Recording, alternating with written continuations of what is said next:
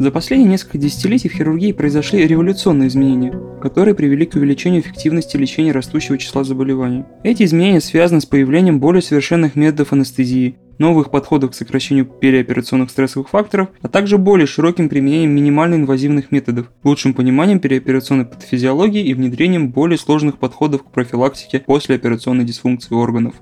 В настоящее время многие операции, которые когда-то требовали госпитализации, могут быть легко выполнены в амбулаторных условиях. Кроме того, многие процедуры в настоящее время связаны со значительно сокращенной продолжительностью госпитализации и более коротким периодом выздоровления. Помимо научной заинтересованности, разработка системы ускоренного выздоровления больных также интересна правительственным структурам с точки зрения финансовых затрат и эффективности используемых средств. Сочетание клинического и внеклинического интересов вместе с новыми клиническими разработками привело, ну и приводит, конечно же, к появлению новых подходов, направленных на повышение экономической эффективности медицинского обслуживания. Таким образом и появилась так называемая система Fast Track – комплекс подходов и мер, ускоряющих выздоровление и реабилитацию хирургического больного. Fast-Track в целом снижает расходы, но основная задача этого комплекса состоит в том, чтобы повысить эффективность хирургического лечения за счет уменьшения осложнений и обеспечения лучших результатов.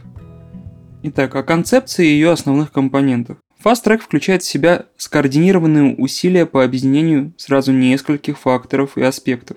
Первое – предоперационное обучение пациентов. Второе – новые анестезиологические и хирургические методы, цель которых состоит в том, чтобы уменьшить стрессовое воздействие на организм. И третье – это активная послеоперационная реабилитация, включающая в себя ранее энтеральное питание и раннюю активизацию больных. Также в этот пункт входит современный подход к общим принципам послеоперационного периода, например, использование назогастральных зондов, дренажей и катетеров, мониторинг и общая реабилитация. Считается, что с помощью этих методов Fast Track позволяет сократить время, необходимое для полного выздоровления, уменьшить длительность госпитализации и снизить частоту осложнений.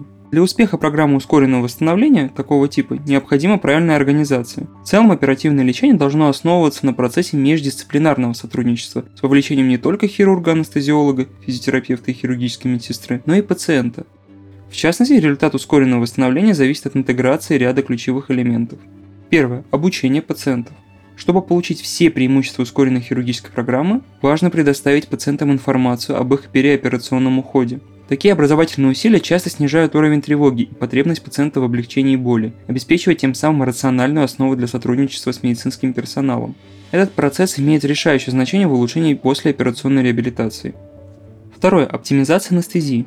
Введение быстродействующих летучих анестетиков короткого действия, например, дисфлуран и севофлуран, опиоидов, тот же ремифентанил, и миорелаксантов позволило пациентам быстрее восстанавливаться после наркоза. Хотя использование этих новых средств для наркоза привело к более быстрому восстановлению жизненно важных функций органов после незначительных хирургических процедур, не было доказано, что они уменьшают стрессовые реакции или смягчают дисфункцию органов после вмешательств. Методы регионарной анестезии, например, периферические нервные блокады и спинальная или эпидуральная анестезия, с другой стороны, имеют несколько преимуществ в дополнении к обеспечению анестезии. Например, улучшение легочной функции, снижение сердечно-сосудистых потребностей, стимуляция перистальтики и более эффективное облегчение боли. Блокада является наиболее действенным методом после операционного обезболивания, и было показано, что оно уменьшает эндокринные и метаболические реакции на хирургическое вмешательство. Для выраженного снижения переоперационного стресса после крупной операции необходима постоянная эпидуральная анальгезия продолжительностью от 24 до 72 часов. Метаанализ рандомизированных исследований по оценке региональной анестезии, в основном с участием пациентов, перенесших операцию на нижней половине тела, показал, что болезненность была на 30% ниже при региональной анестезии, чем при общей.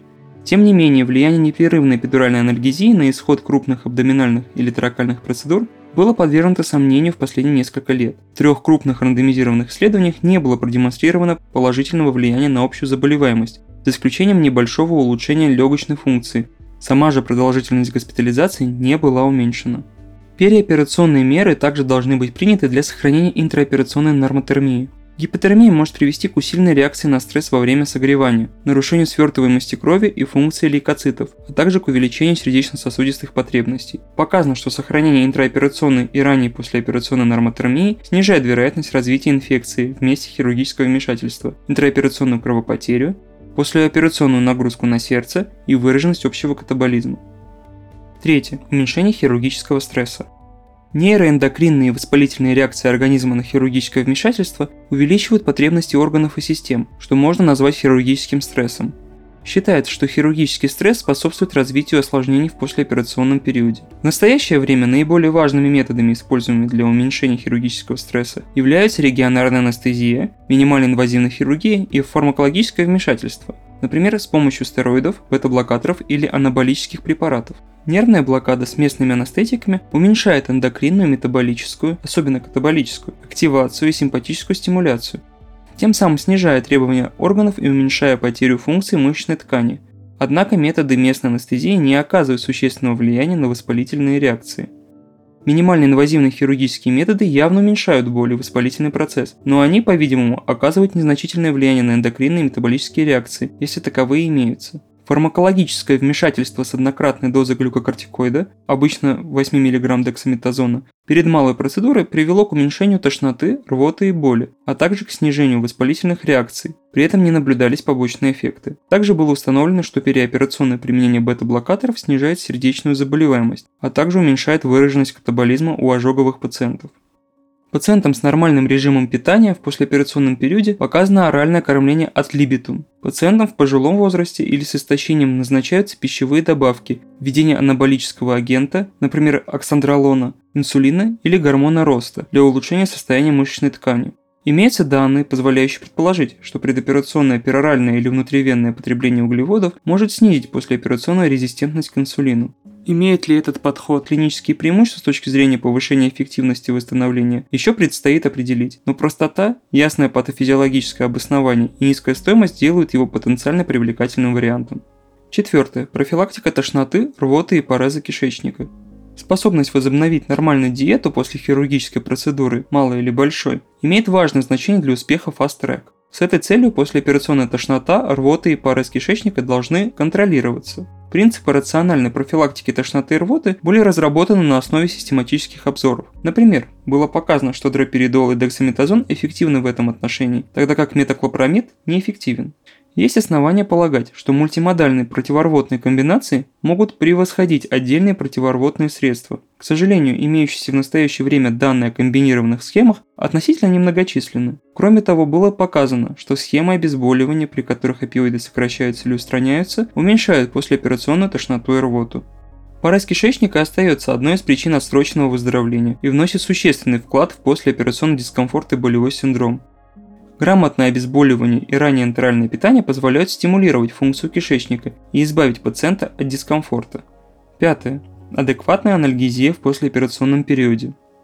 Несмотря на постоянную разработку и документирование эффективных послеоперационных схем обезболивания, таких как непрерывная эпидуральная анальгезия при основных операциях, контролируемая пациентом анальгезия, и мультимодальная анальгезия, которая включает нестероидные противовоспалительные препараты, а также более сильные средства, Послеоперационная боль все еще остается проблемой из-за того, что слишком часто неадекватно лечится. Шестое. Уместное использование зондов, дренажей и катетеров.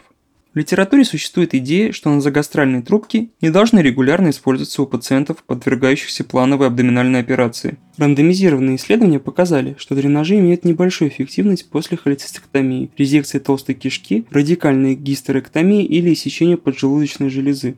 Катетеризация мочевого пузыря обычно выполняется в большинстве операций, однако зачастую это научно не обосновано. В целом, катетеризация свыше 24 часов не рекомендуется при колоректальных процедурах. Нужно помнить, что любая трубка, дренаж или зонд как правило, препятствуют мобилизации и могут создавать психологический барьер для активного участия пациентов после операционной реабилитации. Седьмое. Уход, питание и мобилизация. Послеоперационный уход должен включать психологическую поддержку для ранней реабилитации, с особым акцентом на побуждение пациента возобновить нормальную диету и перейти на амбулаторное наблюдение как можно скорее. Раннее возобновление энтеральной диеты имеет важное значение для ухода за собой. Более того, Согласно метаанализу контролируемых исследований 2001 года, оно может уменьшить инфекционное осложнение и сократить пребывание в стационаре после абдоминальных вмешательств, без увеличения риска несостоятельности анастомоза.